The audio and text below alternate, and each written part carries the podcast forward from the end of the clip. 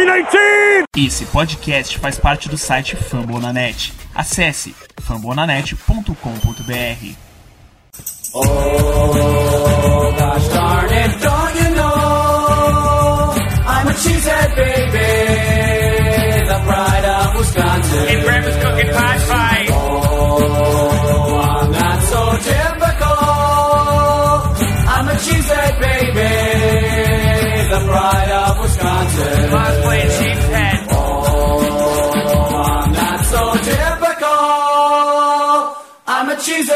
Baby, the pride of Wisconsin. Jim Bob, where the hell's my bowling ball?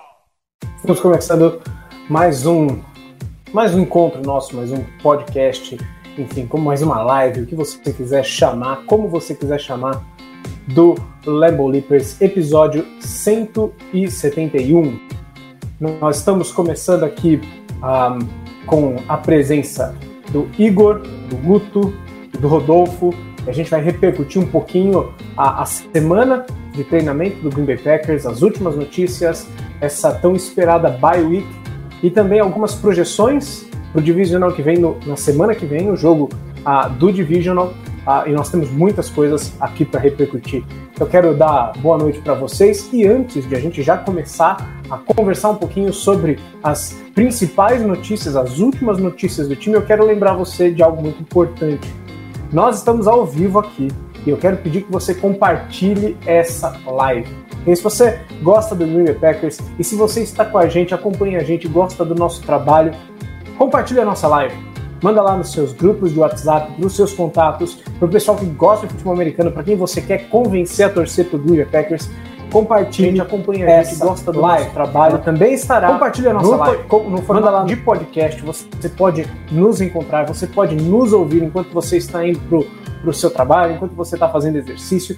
Você pode nos ouvir. Portanto, curta a nossa página, curta, siga a gente no Spotify, é, clique aqui, se inscreva no nosso canal, acompanhe o Lambo Leapers também no Twitter, Instagram, porque nós temos o grande prazer de torcer para o Green Bay Packers e de fazer um, um trabalho que muitos outros também fazem aqui no Brasil, mas que mexe com a gente, que é mostrar um pouquinho mais do que tem acontecido lá, de como nós podemos conhecer o que tem acontecido com o nosso time, o Green Bay Packers, tá bom? Então fica aqui o meu boa noite para vocês, ah, para os nossos amigos aqui, torcedores do Green Bay Packers, a nossa equipe do Lambo Leapers, para você que nos ouve, e o nosso pedido para que você, mais uma vez, se inscreva no canal, curta, compartilhe a nossa live, ok?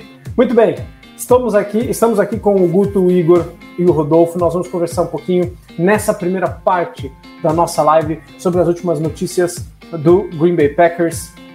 Uh, e eu já é, lembro a vocês, nós estamos aqui numa conversa, então é, interajam é, para a gente poder fazer algo bastante dinâmico aqui no nosso tempo juntos. Eu vou começar é, trazendo aí para vocês talvez a notícia mais impactante do dia e talvez mais inesperada certamente inesperada, é, que é o retorno aos treinos do linebacker Whitney Merciless. Ok? Uh, vocês se lembram, semana 10 contra o Seattle Seahawks, o Merciless sofre uma lesão ali no, no, no bíceps, né? E é então a notícia ali imediatamente já na, na, o pessoal reportando no jogo era de que a lesão era muito séria, que ele perderia a temporada. Uh, e nós temos aí o retorno dele completamente inesperado aos treinos. Esse retorno vem depois do retorno do Zadarius Smith, também linebacker, edger, o Ed voltando aos treinos. Então eu quero uh, começar é, e pergunto primeiro para o Guto, boa noite Guto, mas depois Rodolfo, Igor, vocês já podem entrar na nossa conversa. Qual é o impacto da volta do Whitney Merciless e do Zedarius Smith para o nosso pass rush, para essa defesa que às vezes joga muito bem, às vezes volta a ser aquela defesa absurda. É, qual é o impacto desses dois nomes para nós? Boa noite, Guto. Boa noite, Paulo, Igor, Rodolfo, galera que está assistindo a gente em casa. Cara, eu acho que é um impacto imediato, assim, né? Você já tem o Rashan Gary, você tem o, o Preston Smith, você traz para uma rotação os Darius e, e mesmo que com contagem limitada, você tem possibilidade de rodar mais os seus pass rushers e não diminuir o nível, porque são quatro jogadores de um nível bem alto, né? Principalmente o Zadarius, que além de ser um excelente jogador, é um líder, é um cara que, que, que fez falta em alguns, em alguns momentos nessa temporada, né? Não digo tanto na questão técnica, mas creio que a questão de liderança, sim, é, é um dos capitães, né? Então faz mais falta ainda. E é um cara que, obviamente, vai impactar. O Mercedes, o Joey Barry, né? Falou até na entrevista que o Mercedes tinha prometido para ele que iria voltar ainda nessa temporada. Então ele fez um trabalho absurdo. Não é uma lesão fácil de voltar, é uma lesão complicada. O Warren Burks teve uma lesão parecida e perdeu a temporada. Então são adições muito boas. São caras que chegam numa hora assim crucial e que vão ajudar demais no clima do time. Então acho que é, o Packers só tem a ganhar com os dois, sendo o Mercedes com contagem limitada ou não, sendo o Zadarius inteiro ou também contagem limitada.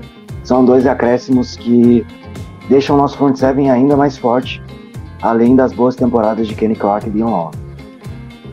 Isso aí, vai lá, Rodolfo. Cara, é surpreendente mesmo, mas eu acho que o nome disso é vontade de ganhar o um anel. O time está muito comprometido, isso mostra o comprometimento do vestiário na, na nossa temporada, né? Falando é, especificamente do Mercedes, ele pode não ajudar o jogo todo daqui para o final da temporada, mas vai ter snaps que ele vai poder entrar mais mais fresco, né? Mais descansado que os outros e ele provou naqueles poucos naqueles poucos snaps que ele fez na, com a gente nesse ano que, que vai ser muito útil e playoff toda ajuda é, é bem-vinda. Foi uma notícia bombástica, assim, eu fiquei de queixo caído hoje quando li e, e fico feliz. Isso mostra comprometimento, está todo mundo voltando e enquanto os outros estão perdendo jogadores, a gente está ganhando. Isso é louvável e vamos torcer para que dê certo. É um, é um jogador experiente que, além de tudo, vai estar tá ali ajudando na sideline no, no quesito liderança. Né? O, o Zadarius, ele.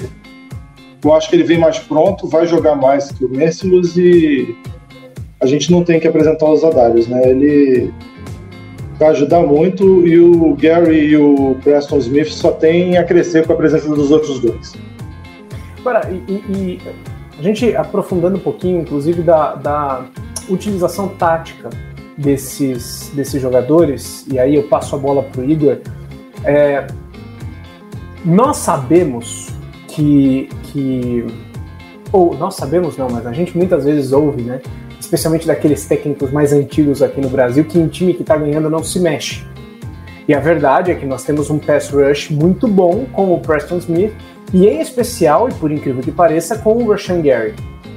Então a pergunta que eu faço para você, Igor, eu quero ouvir também depois o, o, o Guto, o Rodolfo, é de que modo esses dois jogadores podem e devem ser utilizados? Porque quando começou a temporada, a gente imaginava justamente Darius Smith, Preston Smith é, sendo os edge rushers titulares, talvez o Rashan Gary pegando a vaga do Preston Smith. E hoje nós temos os dois muito consolidados.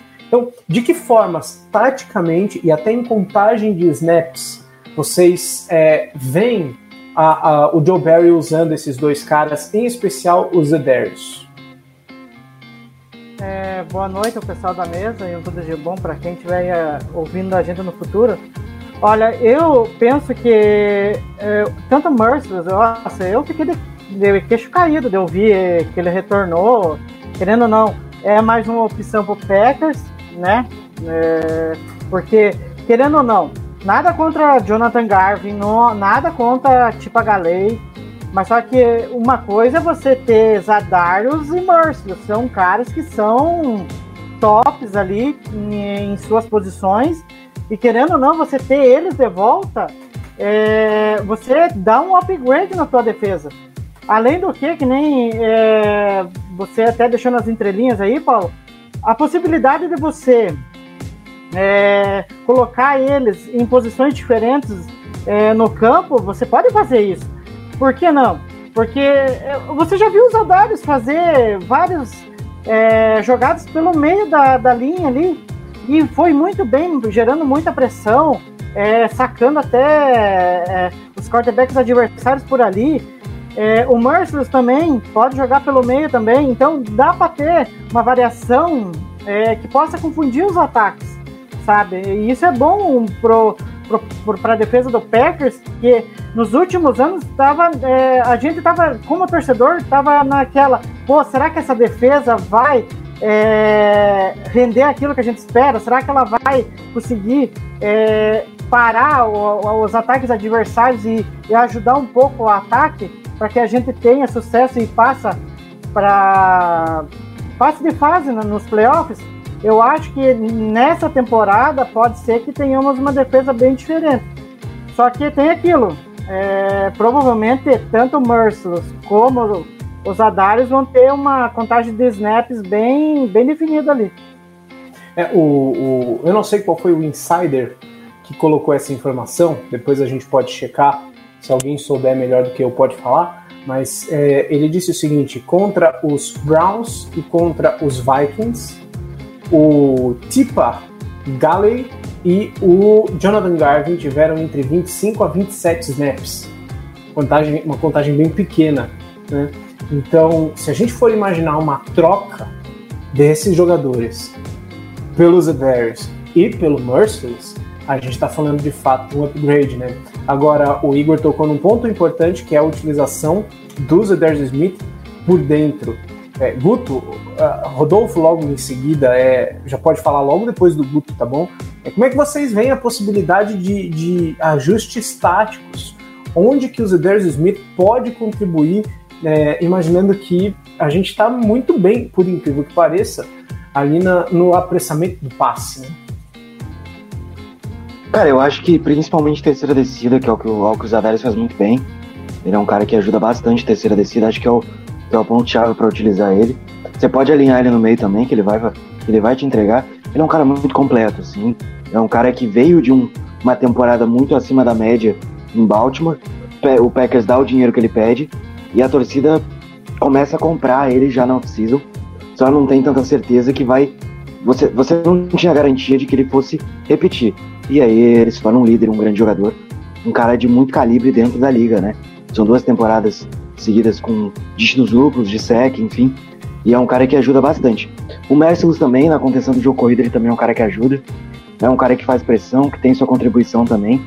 Então acho que essa contagem de snaps que tanto o Tipa quanto o Garvin tiveram, é, eu acho que isso pode até ser mudado, né? pode haver um equilíbrio maior entre os quatro. Mas eu ainda acho que provavelmente vai ser menor. Eu ainda acho que a do Mercilus deve ser ainda menor do que a dos Adarius, porque a lesão dele é, é um pouco pior. O, o Zadarius estava mais se recuperando de uma cirurgia, entre aspas, provavelmente a lesão. Mas eu acho que, que isso vai ver, vai muito do plano de jogo e do adversário, a gente vai comentar daqui a pouco sobre os adversários, prováveis adversários.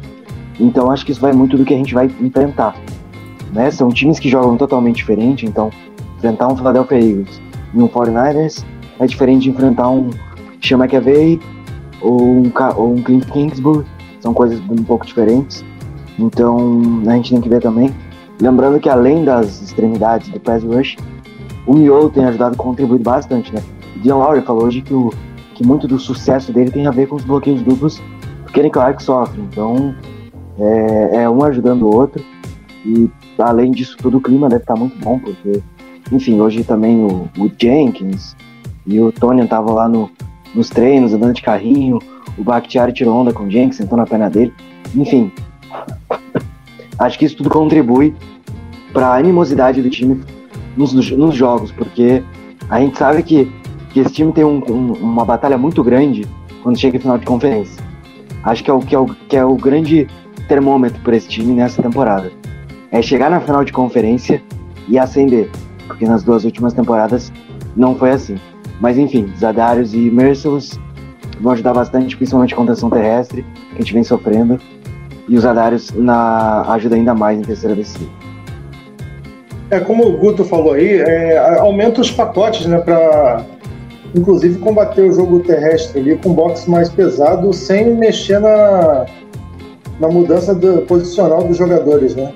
Então tem essa vantagem e a, e a principal que eu digo é que eu senti nossa defesa muito cansada no final dos jogos, desde o jogo dos Browns para cá, dos Ravens para cá, para falar a verdade, e com, com, com, os dois voltando, a gente ganha em qualidade e ganha em, em respiro, né? Sair do, daquele sufoco de fim de jogo que tá todo mundo morto e eu acredito que nesse primeiro jogo dos dois eles vão jogar bem menos do que poderiam se tivessem inteiros, mas vão ajudar bastante, principalmente como o Guto falou, em terceira descida. E terceira descida, principalmente que for jogada clara de passe, o Zadarius ele cresce muito nesse tipo de jogada e vai ser importantíssimo para a gente.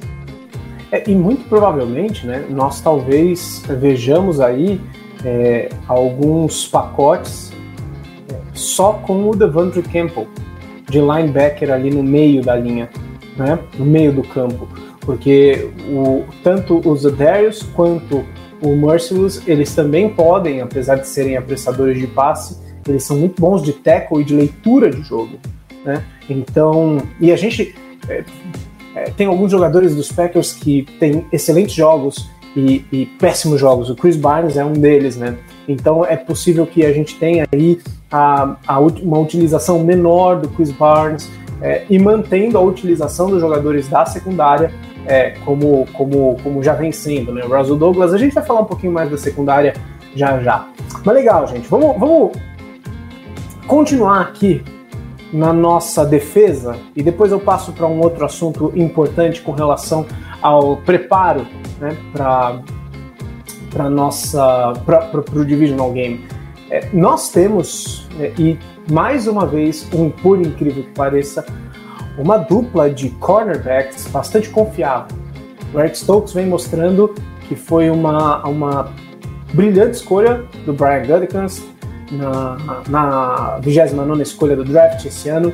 Um, e o Russell Douglas é uma contratação daquelas que fez a gente esquecer que um dia a gente esperou o Stephon Gilmore naquele dia da, é, do último dia de, de trocas, né? Então, uh, nós temos hoje dois cornerbacks seguros. O Russell Douglas, inclusive, fez o All-Pro All -Pro Team esse ano. É, saiu aí em algum canto, acho que saiu, eu vi alguma coisa aí no, no Twitter, vocês me corrijam se eu estiver errado, tá bom? Acho que saiu. Uh, mas aí a gente tem um All-Pro, Jerry Alexander voltando, ele treinou com os pads hoje, a gente não vai ver ele dando tackle por aí, mas muito provavelmente ele volta para jogar. E aí eu quero ouvir de novo vocês, começando pelo Rodolfo agora, a Rodolfo, Igor, o Guto já entra depois é, trazendo aí os seus, sua visão. É, como que nós veremos o Barry utilizando esses três cornerbacks. Né? Jerry Alexander seria excelente como, como, como um outside, né? jogando ali nas laterais, mas nós temos dois consolidados hoje, por incrível que pareça. Como é, como é que vocês imaginam quais são as possibilidades que o Joe Barry tem? Vai lá, Rodolfo. É, é, é, animador, né? Você ter um cara como o Alexander voltando e realmente o Barry tá com uma dor de cabeça boa. Tem que ver como é que vai ser a limitação de snaps dele, né? É, mas é, eu acredito até que pelo, pelo fato dele ser o melhor dos três, ele que migre para a posição de slot ali, até para poder. É uma posição que o Teco ele é menos. É, como é que se diz? o, o Teco nessa posição ele é menos eu diria ele é menos ele tem mais ajuda né para taclear no, no slot então eu acho que isso daí seria, um, seria uma boa para poupar ele também nesse começo mas é, é uma dor de cabeça boa né cara volta o Alexander o Douglas está aí jogando é o terceiro melhor contra passe rating do, do quarterback adversário, segundo o PFF, e o Stokes está tá melhorando a cada jogo. Eu acho que o Barry tem uma dor de cabeça boa e acho que ele, pelo menos nesse primeiro jogo, para ver como é que o Alexander está ali, ele deve colocar no slot. O Alexander é acima da média, né? Então eu acho que a gente perde menos trazendo ele para o slot, já que os outros dois estão consolidados, treinando e jogando desse jeito desde o meio da temporada, né? Olha lá, o Igor, comenta um pouquinho mais aí. Então, eu vou meio que na linha do, do que o Rodolfo já falou. É, eu acho que o Alexander tem que ir é, pro slot ali, porque você, tipo, você tem dois caras que se consolidaram ao longo da temporada, que é o Douglas com o com o Stokes. Então, você mexer é, no, nos dois é complicado, porque é, é, por aquilo que estão rendendo, não faz sentido você mover algum deles ali é, só em detrimento da volta do Jarry. A gente sabe que o Jarry é um All-Pro, é um cara que é, dispensa comentários, é um dos melhores corners da liga, mas só que a gente, nesse momento, como a gente encontrou dois caras que, é, querendo ou não, vão muito bem no outside, é, seria interessante colocar o, o, o Alexander ali no, no slot, porque querendo ou não, eu acho que ele também ajudaria muito num detalhe que o Rodolfo falou. É, ele, ele ajudaria e ele seria ajudado. Porque é, se tem um cara assim que eu tô. Eu acho ele bom. Tanto que o Guto defende ele. Defende muito ele. Que é o, o Darnell Savage. Eu sei que ele, ele. Nossa, teve partidas que eu vi que ele jogou muito bem. Mas só que nessa temporada ele tá tendo muito, tendo altos e baixos, altos e baixos. Então, ter o Alexander ali para ter uma segurança para ele ali seria algo interessante também. É, eu diria que o o Darnell Savage é mais um termômetro do que a defesa está jogando. Se a defesa está bem, ele consegue jogar bem e vice-versa, né? É, isso no, na própria partida, se você pegar o jogo contra o Browns, quando a defesa está no momento bom, ele consegue se acender, faz a interceptação e vice-versa, né? Ele é como se fosse mais ou menos um termômetro da defesa, é, mais ele e o, e o Campbell, mais ou menos. a questão do Jerry eu vejo de duas formas. Como tanto o Igor quanto o Rodolfo citaram, acho que nesse primeiro momento o slot é a opção certa. Você diminui a contagem de snaps do Jerry Alexander, obviamente, porque pode demanda isso, mas às vezes o Packers pode entrar com uma formação uh, de cinco jogadores no front e cinco na secundária. É um time. O, o Barry adora jogar com formação um pouco mais leve, como o Petinho já jogava, e essa distribuição de jogadores que a gente tem ajuda bastante. Então, essa é uma opção. Você também pode alinhar o Stokes no slot e você colo pode colocar o Jay Alexander alinhado como um, um, outside, como um cara na lateral. Eu faria isso nesse momento, não por, por uma questão chamada ritmo.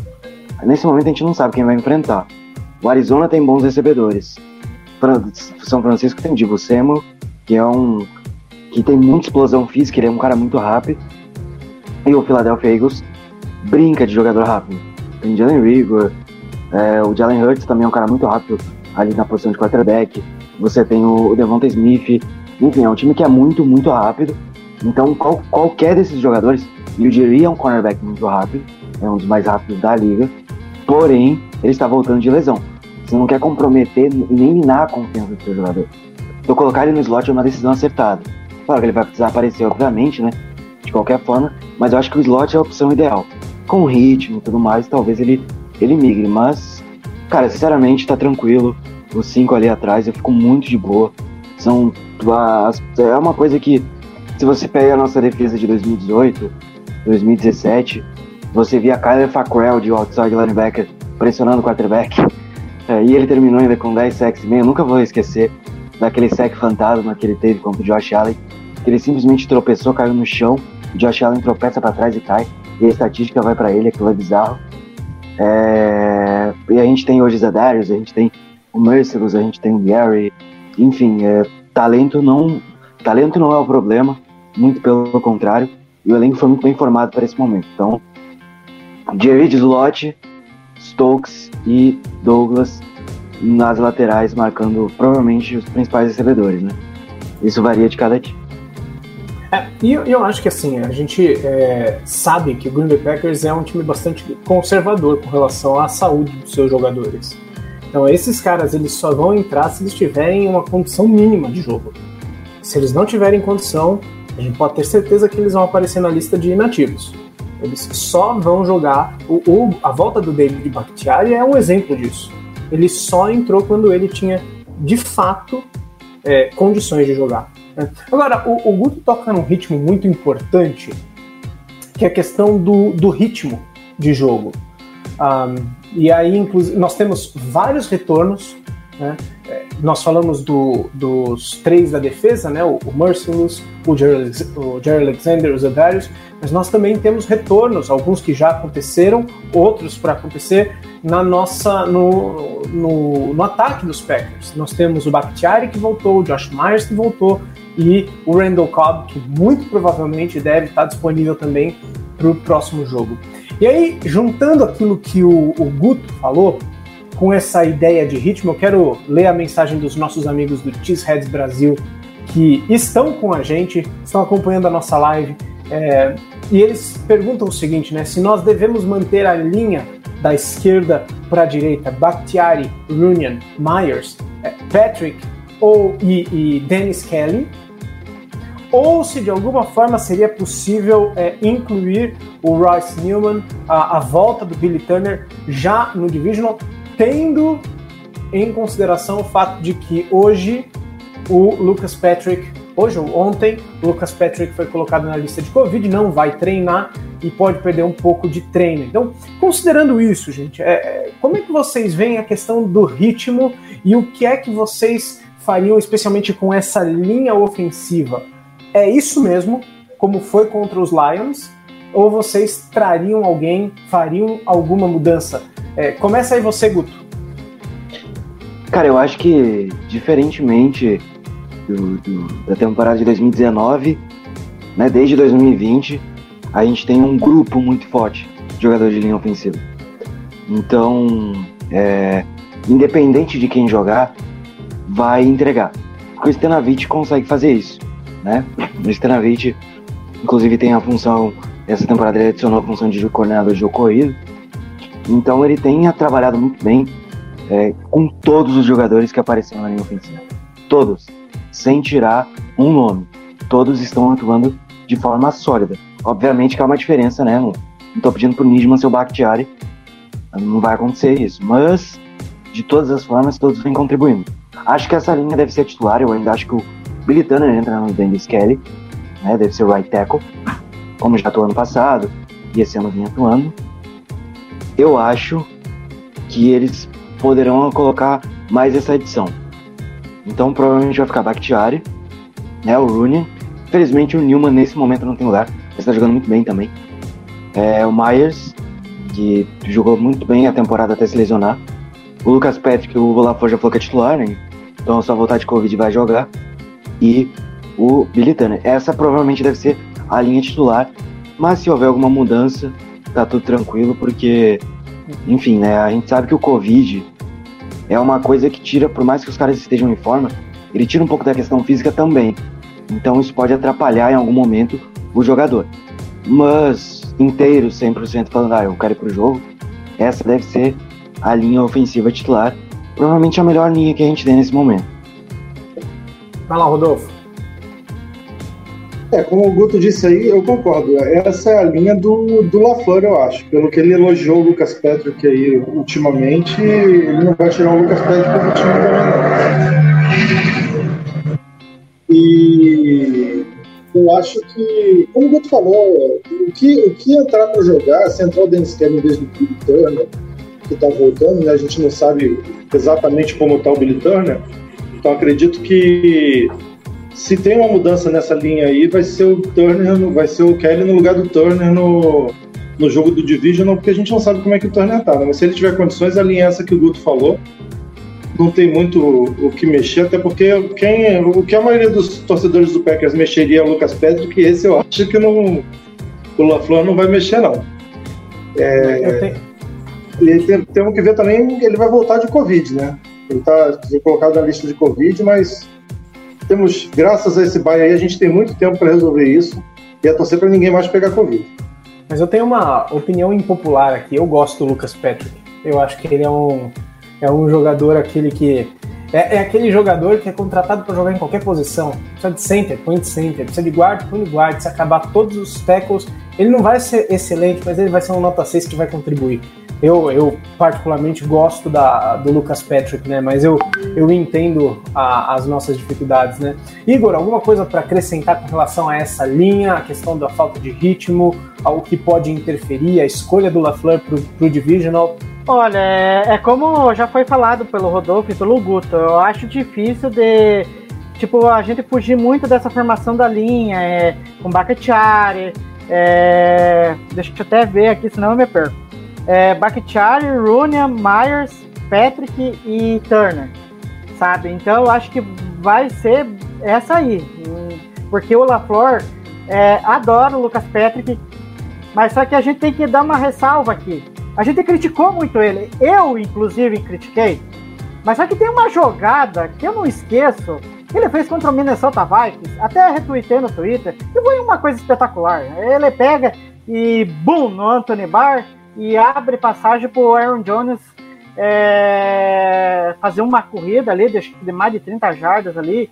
Então a gente vê que, querendo ou não, é mais um jogador que o Sinavite conseguiu é, fazer evoluir, né? Conseguir é, chegar a um ponto que ele tá virando até titular, né? Tá se considera, sendo considerado intocável. Então, é, eu acho que a linha não vai ser essa formação por aí. Só o que o, o Rodolfo falou, a gente tem que ver a situação do Turner, né? Porque lesão no joelho é um negócio complicado. Olha o, o tempo que o Bakhtiari ficou para poder retornar. Então, é, pode ser que é, é, para o próximo jogo de divisional, a única alteração que seja na linha seja essa do, do Dennis Kelly no lugar do, do Turner, né? Porque se não tiver à disposição. Uhum. E, e, assim, acho que essa questão entre Patrick e Newman, ela também diz um pouquinho com relação à consistência do Royce Newman. Ele teve jogos, jogos muito bons, mas em alguns jogos, uh, eu acho que contra o Minnesota Vikings, que nós perdemos, ah, eu não me lembro de alguns outros jogos em que ele foi bem mal. Kansas City foi, horrível. Kansas Isso, City. contra o Kansas City. Então, assim, é, se a gente vai entrar num jogo em que todo mundo precisa performar, precisa jogar bem e com consistência, eu acho que o Lucas Patrick ele é mais consistente do que o Royce Newman. Em termos de potencial, aquilo que o pessoal chama de teto, é claro que o Royce Newman ele é um, ele é um calouro, ele tem muito potencial, mas você vai olhar para o jogo de domingo, o Lucas Patrick ele é mais seguro, ele é, é mais confiável. Fala, Igor. Não, é, é, que, é que eu ia falar exatamente o que você ia falar, mas enfim, é, tipo, é, é, tanto que eu falei no podcast passado que, nossa, foi ótimo você ter o Josh Myers e ter o Baca Chaves de volta, porque aí você dá a oportunidade deles pisar em campo, sentir o gostinho de estar ali é, mas deu para perceber que eles estavam um pouco fora de ritmo, né? É, mas, querendo ou não, eles até que foram bem em todos os snaps que eles tiveram em campo. É, só que o jogo terrestre teve um pouco de dificuldade. Então eles vão ter que se ajustar ali é, para ver se conseguem engrenar. E querendo ou não, depois que o Patrick foi movido para o lugar do Josh Myers, aí é, é, a, a, a, questão ali, o miolo melhorou muito, porque daí as corridas é, controlar, eles começaram a entrar, né? Pois é. Agora, meus amigos, é o seguinte: 2019 e 2020 e 2021 trouxeram para nós algumas similaridades para o Green Bay Packers na pós-temporada. 2019, 2020, 2021 nós tivemos bye week. Em 2019 a segunda melhor campanha dava bye week no regulamento antigo. Ano passado nós tivemos a melhor campanha, é, conseguimos a bye week, Inclusive fizemos com que um caminho para o Super Bowl passasse pelo Lambeau Field. E esse ano a mesma coisa. Nós temos o mesmo técnico, nós temos o mesmo quarterback, nós temos uh, os mesmos wide, wide receivers é, melhorados. Então, de certa forma, nós temos muitas similaridades é, do que nós experimentamos nos playoffs de 2019 e 2020. Inclusive para aquilo que também era ruim voltamos a falar dos special teams e da defesa, né? Ah, Mas parece haver, não só entre nós, mas entre todos os torcedores do Green Packers, os torcedores brasileiros, os torcedores americanos, uma empolgação com esse time, tá? uma empolgação mais forte com o que esse time pode fazer. Talvez pelo modo como vem jogando, o, o, o não sei quem de vocês agora mencionou a, o, o clima entre os jogadores. Pergunta que eu faço para vocês é a seguinte: é, o que, que nós temos de mais forte nesses playoffs que nós não tínhamos em 2019 e em 2020? Eu começo por você, Igor. Vai lá, cara. Olha, eu acho que passa muito né, por duas coisas assim que eu né, tava pensando aqui. A primeira, acho que já foi bem dita aí pelo Guto, é a questão do vestiário. É, você pode ver que os jogadores estão ali unidos, é, imbuídos numa causa, que no caso é, é chegar até o Super Bowl. É, então, isso é fundamental para uma equipe vencedora. Se isso vai se refletir em bom desempenho em campo, aí é outra coisa, porque aí entra vários fatores. A gente não sabe o que vai acontecer, né? Mas é, e, esse já é o primeiro passo, né? Para a gente tentar alguma coisa boa nos playoffs. A segunda é que, é, por, mas enfim, eu acho que é uma coisa, uma cisma de torcedor de Green Bay, que tipo é, a defesa ela não tá ruim, ela melhorou muito, mas só que a gente fica aquele pé atrás, sempre. Eu fico, sabe? Eu sei que a gente tem jogadores. A gente acabou de falar aqui da importância da volta do Merciless, a volta do Zadarius, do Jarry, é, que são jogadores que vão dar impacto maior na defesa, mas eu fico naquela, mas até que ponto eles vão fazer, fazer a diferença? A gente não sabe. A gente só vai saber é, dentro de campo, com aquilo que o LaFleur planejou, o que, que o Barry propôs para a defesa né? É, então, eu acho que são várias coisas reunidas que a gente tem que ver se vai dar o, o caldo necessário para a gente é, chegar ao Super Bowl. Enfim, potencial a equipe tem, mas é, em campo tem que ser demonstrado, senão complica, né? Vai lá, Rodolfo. Olha, é, o que a gente tem, que a gente não tinha, é uma defesa confiável principalmente para fechar jogo. Né? A gente conversou sobre isso no último podcast. A nossa defesa fechou jogo esse ano, coisa que não vinha acontecendo desde 2010, né? É... Eu lembro de nesse período todo de 10 anos, eu lembro de um fechamento de jogo que foi contra o San Diego Chargers, que o Quinton Lawrence não estava numa bola numa quarta descida. E olha que eu tive que forçar muito a memória para lembrar de fechamento de jogo da nossa defesa. É... Até porque em vários momentos a gente não precisou que a defesa fechasse o jogo também. Temos que ser justos, porque em vários momentos a gente é, amassou o adversário. Mas esse ano, é, o ataque não clicou do jeito que clicou o ano passado, tanto que o Rodgers acabou com 11 touchdowns a menos né, de passe. Mas a defesa fechou o jogo e eu acho isso importantíssimo, principalmente para playoff.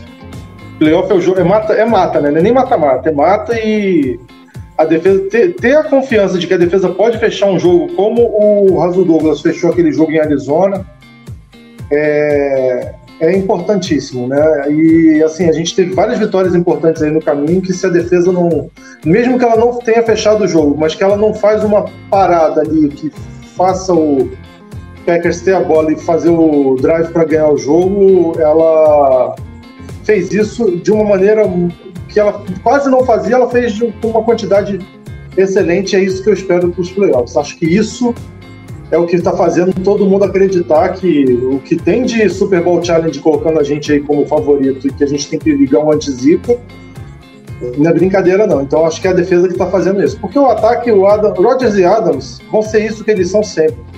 É só eles não saírem de Green Bay que vai ser isso aí para sempre. Só, só um detalhezinho, aproveitando ali eu acho que tem duas coisas que o Packers tem que acontecer né, nesses jogos e que não deve é, que, que, que, como posso dizer o que aconteceu nas, nas vezes passadas é, a gente que tem que entrar com um ataque quente tem, é, é, é funcionando já de primeira o que, não, o que não aconteceu nessa temporada querendo ou não a gente teve altos e baixos então a gente tem que entrar com o ataque já funcionando não pode engasopando e depois ele vai é, entrando nos trilhos, né? Porque é, tem aquilo, a gente fala muito da defesa, mas é que nem eu falei no podcast passado. É, o ataque também tem que contribuir, e, e, no momento em que, vamos supor lá, a defesa faz a jogada dela, o ataque tem que ir lá aproveitar e pontuar e deixar o adversário contra a parede. Senão não, não tem como você ganhar é, só com o setor do time é, funcionando, né? Tanto que nos últimos anos a gente sempre reclamava. O ataque do Packers até que funciona, mas a defesa não. Agora, é, nessa temporada, é, em muitos jogos, a defesa funcionou, sendo decisiva, mas o ataque às vezes acabava oscilando demais e, e ficava muito naquela margem é, da gente vencer apertado ou perder apertado. E isso não pode acontecer no playoff. É, você tem.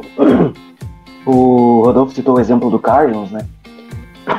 Contra a Baltimore, a defesa ganhou o jogo, uma conversão de dois pontos. É que eu vi muita gente criticando o John Harbaugh.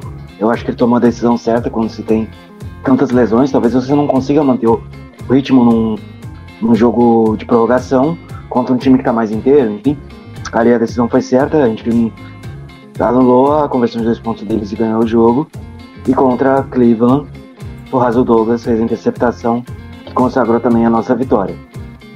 Mas o Special Teams também melhorou na parte final.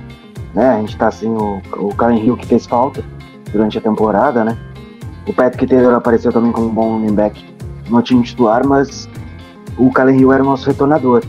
O David Moore fez boas aparições, né? Espero que volte bem para os playoffs. Acho que ele deve, deve pegar a função do Amari Rodgers, que não é retornador nem aqui nem na China. Acho que nem na CFL ele jogaria de retornador. Mas enfim, é, não é uma crítica ao jogador, muito pelo contrário. Eu gosto do Amari Rodgers, saiu de Clemson, então tá tudo certo. Mas eu acho que essa questão de um time mais equilibrado é uma coisa que a gente não tinha na temporada passada.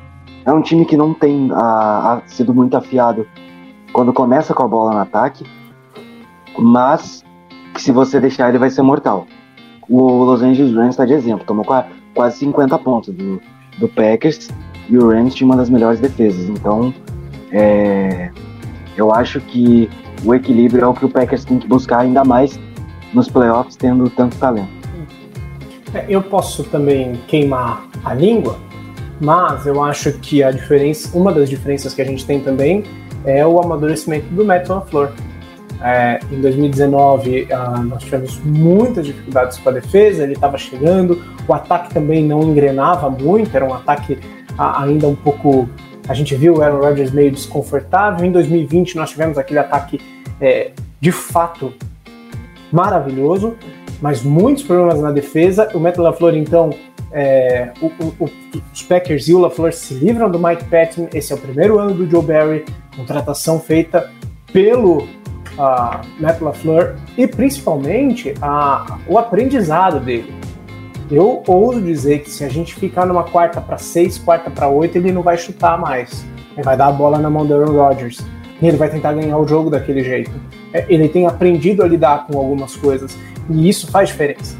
Isso faz muita diferença. É por isso que o, Bill Belichick é, ganha tantos jogos em playoffs. Eu lembro daquele jogo contra o Kansas City Chiefs, que eles ganharam em Kansas City. É, é, é, por isso que um técnico que tem experiência e que tem o elenco na mão e que toma boas decisões, ele é tão importante. Eu posso queimar minha língua porque ele pode fazer uma chamada errada, ele pode entregar a bola na mão de alguém, mas aparentemente, para mim, o Matt LaFleur é uma, é uma boa notícia de diferença dos últimos anos para cá. Ele vem crescendo, ele vem se desenvolvendo. Fala, Guto. É, em 2021/2022 Matt LaFleur é o técnico do ano. Ah, mas o Mike v, Vrabel... Ok, se o Vrabel ganhar o, o prêmio também tá, estará em boas mãos. Ele conseguiu fazer com que o Tennessee virasse de um 100 o Derek Henry e outras lesões e a defesa crescendo. Mas o que o Matt LaFleur teve que lidar sem seu principal corner, sem seu principal pass rusher. Teve um jogo que ele não tinha wide receiver, porque todos ou estavam machucados ou tinham Covid. É tanto problema, tanta coisa junto e o Packers foi lá, pegou esse de um, é, jogou um futebol americano muito bom né? Na junção, na junção de toda a temporada. E o Matt LaFleur foi destaque, principalmente quando voltava do segundo tempo. Ele sabia qual ajuste tinha que fazer. Ele viu que estava fazendo de errado, ia lá e arrumava. Isso é uma virtude que ele adquiriu nessa temporada, saber fazer ajustes. É, a gente brinca que em 2019, 2020, ele é um ótimo coordenador ofensivo. Em 2021, ele virou um excelente, um bom head coach, né? Um quase excelente. Hoje é um dos melhores da liga. Então, o mérito é dele, é só trabalho, não tem muito o que falar. E os próprios jogadores, né? Todo mundo elogia o Matt LaFleur. É, você pode pegar qualquer jogador do Packers que vai elogiar, inclusive o Rodgers, é, porque ele é um cara que conversa muito com seus jogadores. É um cara que tem um grupo na mão, não adianta. Por isso que a, o time tá, tá do jeito que tá, esse de 1, tá descansando essa semana e vai ver o circo pegar fogo no wild card. Lembrando que você citou o Bill Belichick, que tá procurando sua vitória ainda em wild card, né? 0-2 ou 0-3, se não estiver errado. Tá procurando ainda sua vitória em wild card, mas é, é um monstro.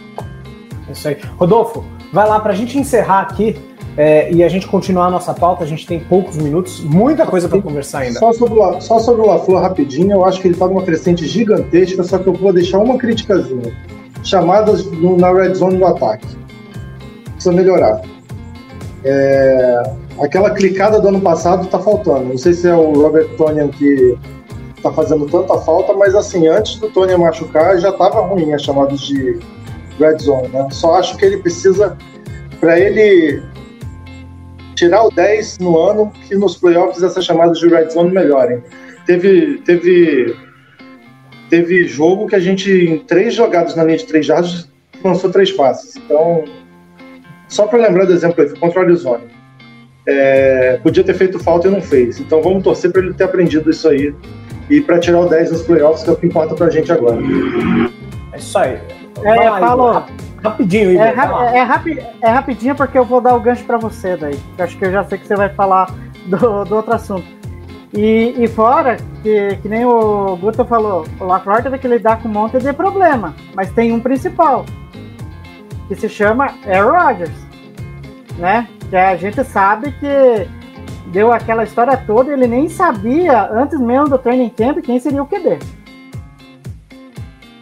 É, pois é. E, e, e a gente vê a ação com, com, o, com o Aaron Rodgers muito grande da parte do Matt LaFleur, né? Então, é, de fato, ele vem, vem indo bem. Eu concordo com o Rodolfo, e eu acho que. que eu, eu, eu não sei o que é que tá faltando ali nas conversões de, de descidas na Red Zone. Eu não sei, é o mesmo personnel, é como você falou, será que é, tanta falta faz o Robert Tonian? É, mas vamos torcer também para que eles estejam ainda segurando. A minha expectativa é que existam jogadas do playbook que ainda não tenham sido colocadas. Eles estão preparando, atualizando o playbook. Eu acho que é agora que a coisa vai começar a aparecer, né? Mas enfim, Ah, vamos seguir. Eu antes da gente encerrar com alguns palpites com relação a wild card, é, os matchups que podem é, ah, atrapalhar e favorecer o Green Bay Packers numa possibilidade é, em um minuto, menos até se vocês puderem, porque o óbvio precisa ser dito e o prêmio precisa ser dado, porque Aaron Rodgers é de novo o MVP. Rodolfo, vai lá, depois o Guto e o Igor. Cara, é, se você olhar números de ataque, os do Rodgers não são os melhores. Os do Brady, alguns do Burrow.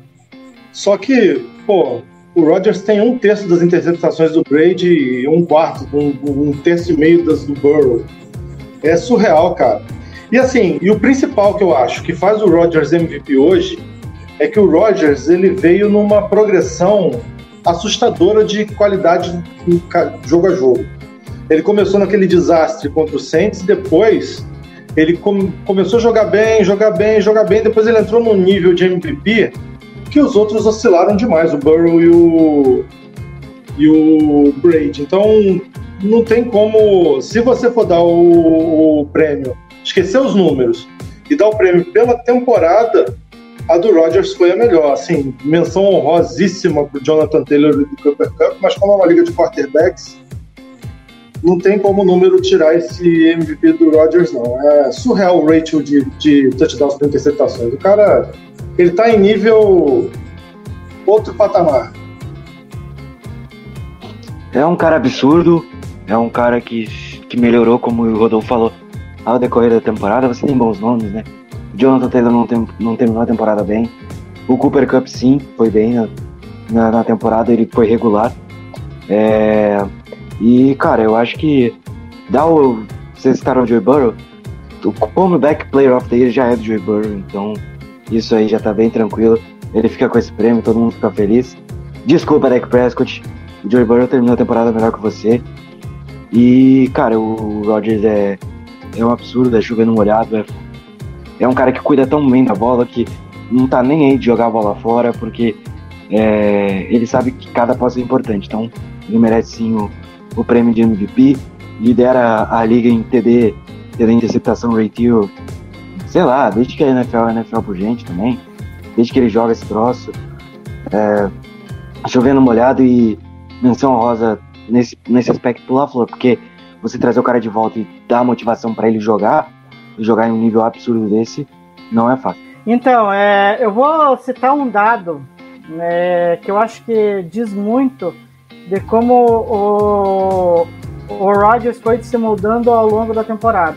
Tem uma, uma estatística que saiu hoje, não, não me lembro quem que colocou no Twitter, que acho que foi o Zach Cruz, se não me engano, é, que o Rodgers teve uma média de 2 segundos, 69 milésimos com a bola na mão.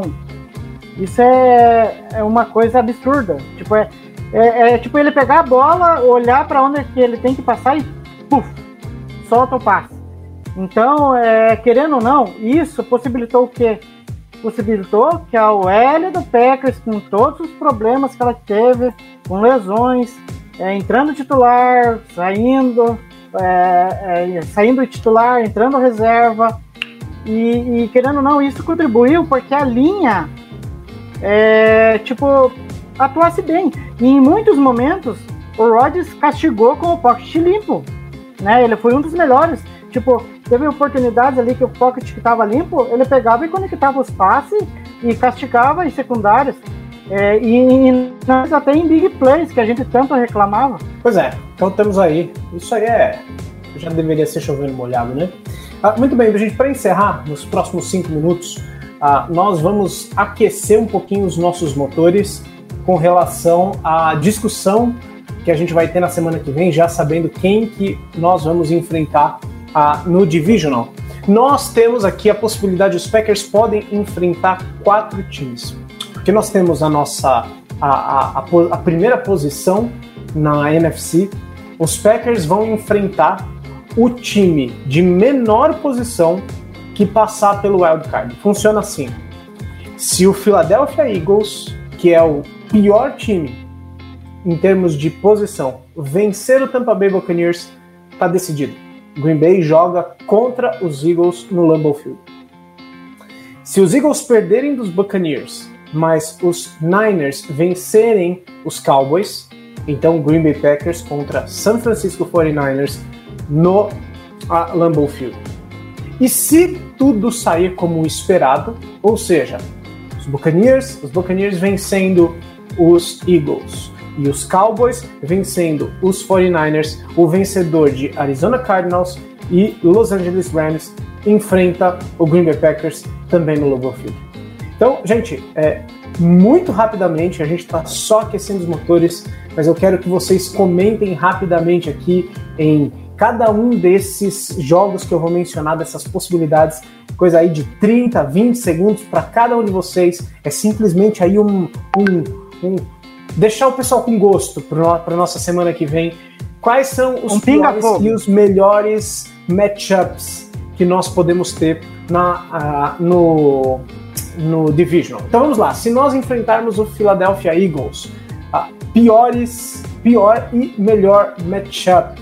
Eu quero começar, vamos pela sequência aí, Guto, Rodolfo, Igor, vai Guto. Cara, o Eagles é um time traiçoeiro, tá? Eu acho que o Eagles tem chance de cometer o crime no final de semana.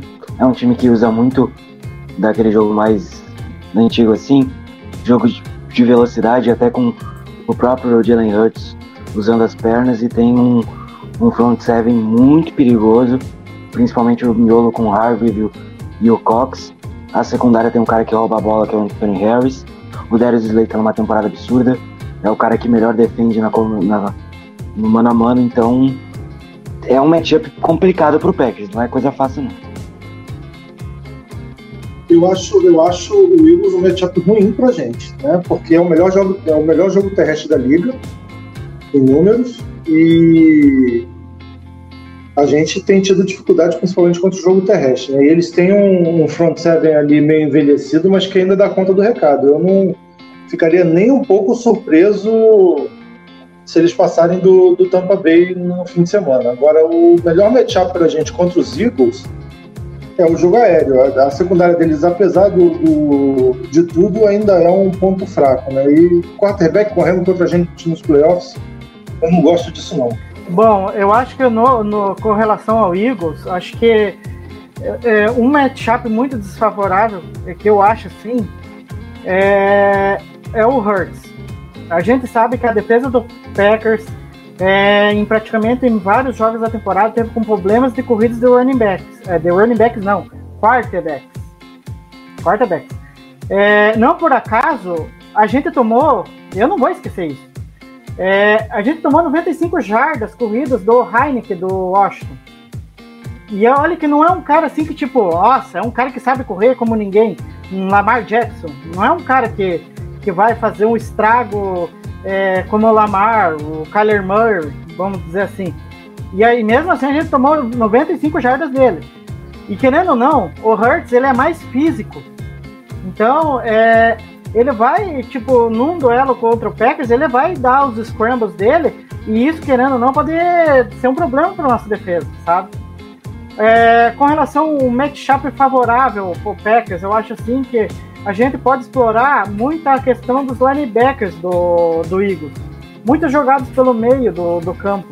Porque os linebackers do, do, do Eagles, pelo que eu sei, não são aquela, vamos dizer assim, aquela aquela um, jogadores assim espetaculares. São jogadores medianos assim que eu acho que dá pra gente explorar bastante com, com a volta do Kobe, fazendo rotas pelo meio, o próprio Adams, o Lazar, que nas últimas partidas vem se destacando. Então seria isso que eu destacaria num eventual duelo com, com o Eagles, né? Ok, legal. Passando para frente, pessoal, nós podemos enfrentar o Arizona Cardinals. É, mesma sequência aí, vamos lá, vamos continuar. Guto, uh, Rodolfo e Igor, vai lá. Matchups. Cara, o pior matchup com certeza é de novo o quarterback, porque assim como o Jalen Hurts, o Kyler Murray sabe correr com a bola. Não fez tanto isso nessa temporada. Acho que o Cliff Kingsbury deixou isso um pouco de lado, mas é uma é uma coisa traiçoeira do time do, do Cardinals, pode pode trazer problema pra gente. Então, é, é uma coisa que foi pouco explorada contra a gente nessa temporada. E o melhor matchup é o jogo corrido, não adianta. A gente tem que colocar a bola no, na mão dos running backs. A defesa terrestre do Cardinals é a pior da liga. Então, essa defesa é maravilhosa contra o jogo aéreo, mas é muito fraca contra o jogo terrestre. Entretanto, fica aqui um ponto de interrogação. O JJ Watt pode mudar isso. Vai voltar agora, que já tá treinando, treinou hoje. Então pode ser um ponto que o Cardinals pode utilizar para contenção de jogo terrestre. O DJ Watt ainda, é, por mais que seja envelhecido, ainda é um bom jogador. Mas fica aí, é, piormente é o Kyle Murray correndo e principalmente trick play. Trick play é uma coisa que também pode nos causar problema na defesa e no ataque. O melhor matchup com certeza é utilizar o jogo. Eu, eu acho que o Cardinals é o melhor adversário pra gente. É, justamente por ter a pior defesa terrestre da liga, o que abre um, o que é um cobertor curto, né? Eles vão acabar tendo que proteger melhor o box e vão facilitar que lembrando que dessa vez a gente vai ter o Davante Adams provavelmente, né? E o Lazar, que não jogaram no... naquele jogo de quinta noite. E quarterback móvel, eu acabei de falar do Johnny quarterback móvel dá frio na espinha de, de lembrar o quanto a gente já sofreu com quarterback móvel nesses playoffs aí da vida, né? Então, melhor e pior é isso. É, acho que pra gente o melhor seria pegar o Cardinals. Bom, o meu vai meio que na linha deles, mas eu destacaria o James Corner. porque na primeira partida ele, nossa, ele teve acho que foi um dos melhores jogadores do Cardinals contra o Packers é, lá em Arizona. Então, eu acho que a gente tem que estar preparado para encarar ele ali, porque ele vai ter muitos snaps ali. E querendo ou não, é, ele vai. Ele se encaixou no ataque do Cardinals de uma maneira que até surpreendeu muita gente. E contra o Packers não foi muito diferente. Ele fez um estrago, ele, se não me engano, ele fez dois TDs naquele jogo lá. Fora que o Edmonds também é um outro bom running back, então a gente tem que estar mais atento é, a, esses, a, a esse matchup com os running backs, porque no jogo no, no, jogo de temporada regular foi uma coisa que, sabe, me incomodou um pouco, sabe? Agora, acho que o matchup favorável pro Packers, eu acho que tá na secundária do Cardinals. Porque, querendo ou não, o Byron Murphy, pelo que eu andei vendo, não é um cara muito quisto lá nessa temporada é, pelos Cardinals, né, na defesa. Então, é um cara que tá meio que sofrendo bastante. É, então, pode ser que, é, principalmente o Davante Adams, possa explorar muita, muitas jogadas em cima dele e se aproveitar aí, e, anotar muitas jardas aí e TDs. Ok. Muito bem, seguindo aí, pessoal, nós podemos também enfrentar o San Francisco 49ers. Vamos pela ordem inversa. Vai lá, Igor. Começa pelo Igor.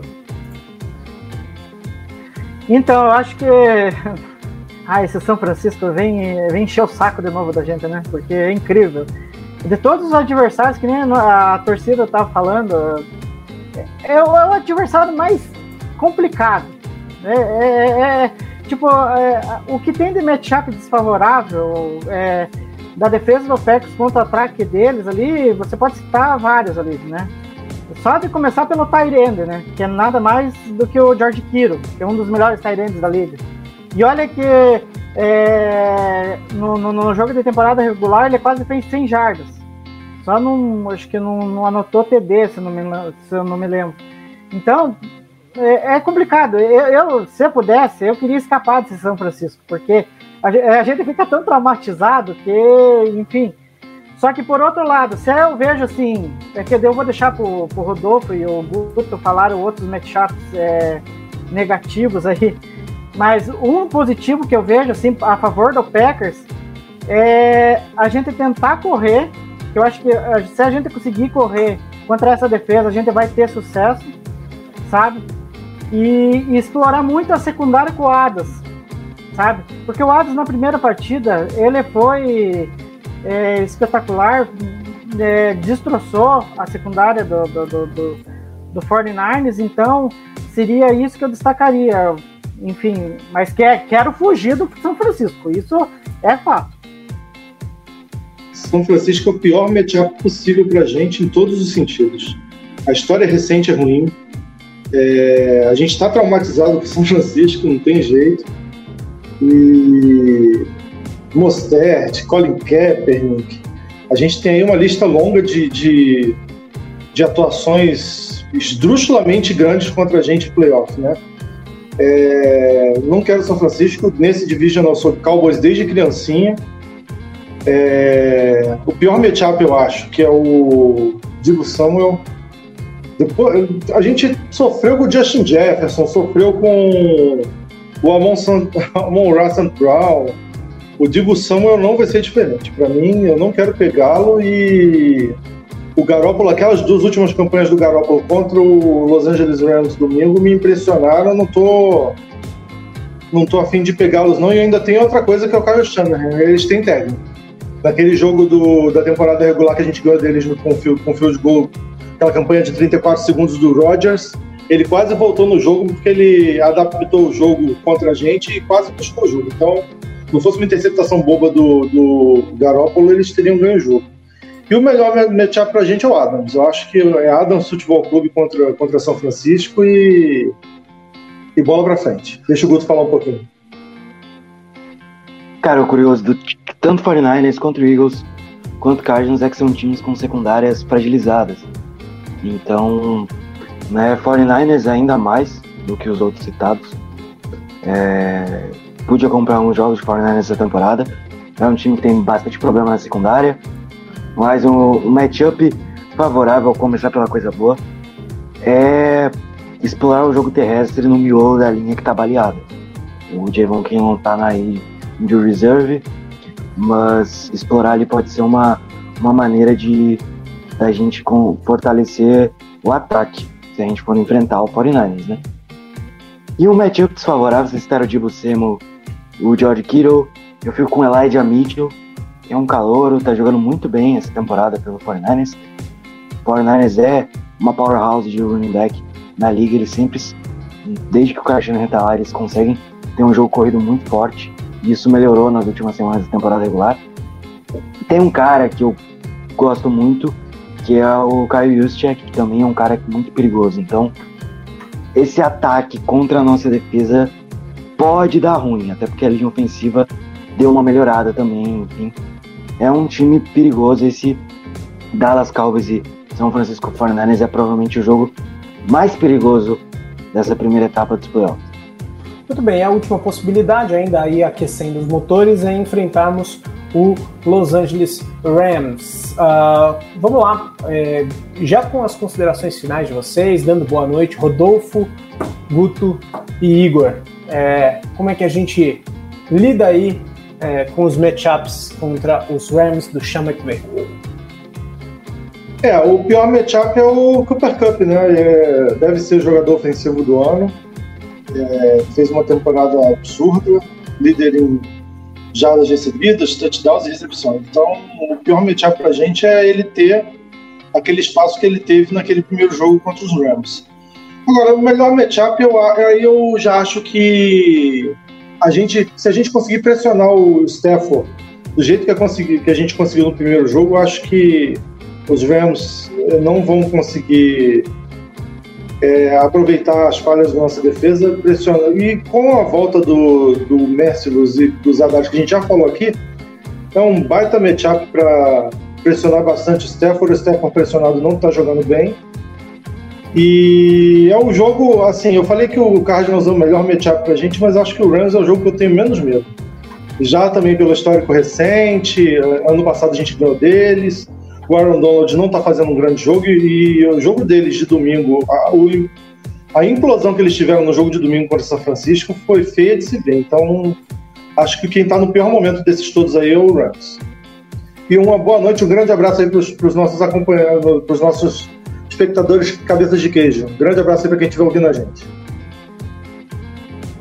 Cara, eu acho que o Los Angeles Rams é o melhor matchup geral, assim. É o confronto que o Packers teria mais favoritismo.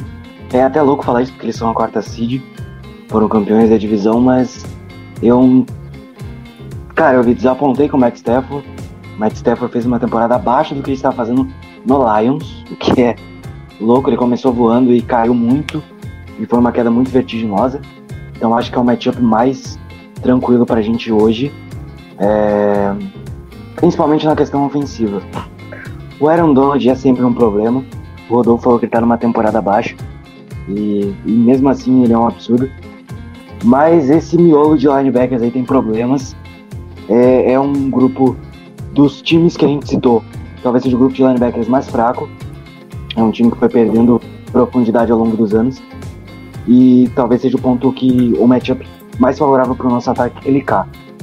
No pior matchup, é, eu acho que o jogo terrestre do Rams pode ser um problema, principalmente quando você tem um comitê, não um running back só.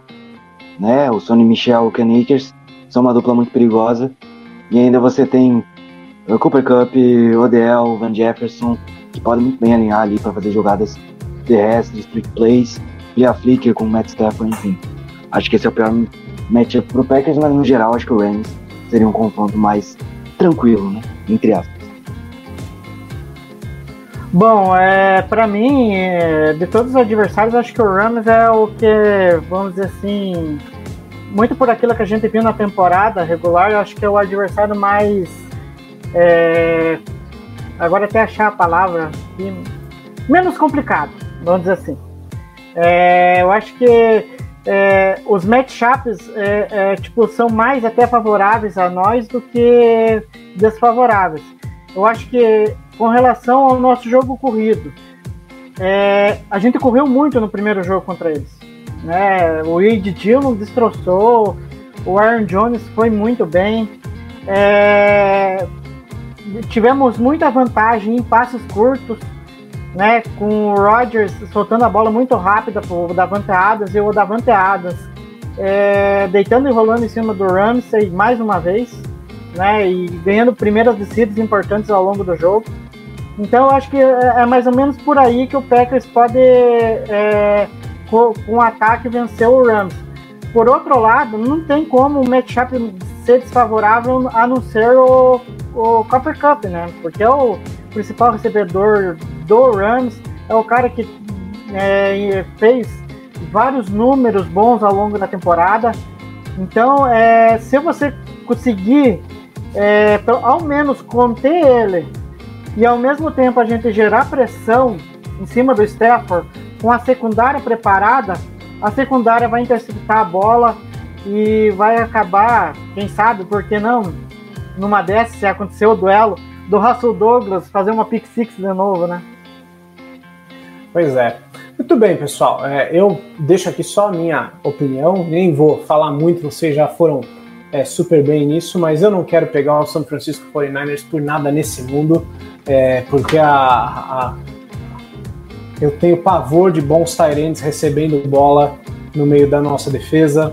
É, mas enfim, vamos lá. A gente está só começando a aquecer os motores. Certo? Pessoal, quero, uh, antes da gente encerrar, ler alguns dos nossos comentários dos nossos amigos que estão acompanhando a live ao vivo aqui. Eu já mencionei para vocês, né? O pessoal do Cheeseheads Brasil esteve com a gente, estava com a gente aqui na nossa live. Quer mandar um abraço é, e, e, e dizer que nós também acompanhamos vocês, gostamos do trabalho de vocês. Então é muito bom que a gente possa estar junto aqui. Afinal de contas, todos nós somos torcedores do Green Bay Packers e se tudo der certo, a gente vai comemorar uh, um Super Bowl de, depois de tantos anos, né? É o Packers verso. É, exatamente, cara. O Alessander Teles Prado disse que se o time chegar saudável com todos no roster, o Pecão chega forte e chega mesmo. E é muito interessante a gente perceber isso. Afinal de contas, tem um monte de time perdendo gente, perdendo gente, e o Green Packers é, recuperando depois de uma temporada cheia de, de acidentes, cheia de problemas. É, é realmente algo formidável para nós, né? Enquanto a gente falava um pouquinho sobre a nossa linha ofensiva. O Alan disse que colocaria o Billy Turner na reserva. Eu vou dizer, viu? Eu acho que Billy Turner na reserva, pelo menos nesse primeiro jogo, não é algo tão improvável, mais pela condição física dele, né? Do que por, por qualquer outro motivo, mas é possível, Alan. É bem possível que a gente veja o Dennis Kelly jogando aí como titular. Leonardo Martins, que está sempre com a gente aqui, ele ele diz que o MVP dele seria o Aaron Rodgers e ele inclusive dá os seus os seus pitacos aí para outras premiações como Offensive Player of the Year, o Cooper Cup, o Defensive Player, o TJ Watt, o Jamar Chase como um, Offensive Rookie, o Micah Parsons como Defensive Rookie, uh, Comeback Player of the Year, o Joe Burrow. Acho que são boas escolhas. E finalmente, finalmente, o Alexandre Franco, que de lá de Fortaleza está escutando a gente. Para mim é de lá, tá bom? Pode ser que alguns de vocês aí estejam lá aqui em Fortaleza. Para mim é de lá de Fortaleza. Ele diz que o pior desafio é contra é, Eagles ou 49ers, né? Um, eu acredito, aí eu já dei minha opinião, 49ers. Ok, pessoal? É muito bom nós estarmos juntos aqui. A participação de vocês na nossa live é muito importante. E, gente, nós estamos aí com um bate-papo é, muito interessante, já é uma hora e 13 minutos de bate-papo. E é interessante porque a gente precisa ficar correndo aqui, porque senão a gente fala por duas horas de Green Bay Packers e a gente não encerra nunca o nosso podcast. Mas isso significa que tem muita coisa para a gente conversar mais para frente, tá bom, pessoal?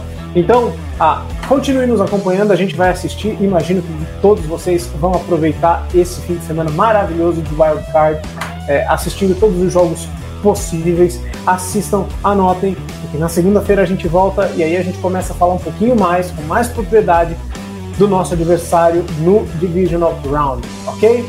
Então, Guto, Igor, Rodolfo, todos vocês que estão nos escutando aqui, boa noite Para você que está nos ouvindo em outro lugar, bom dia, boa tarde, boa noite. Nós nos vemos por aí, tá bom? Valeu, gente. Até mais. Esse podcast faz parte do site Fambonanet. Acesse fambonanet.com.br.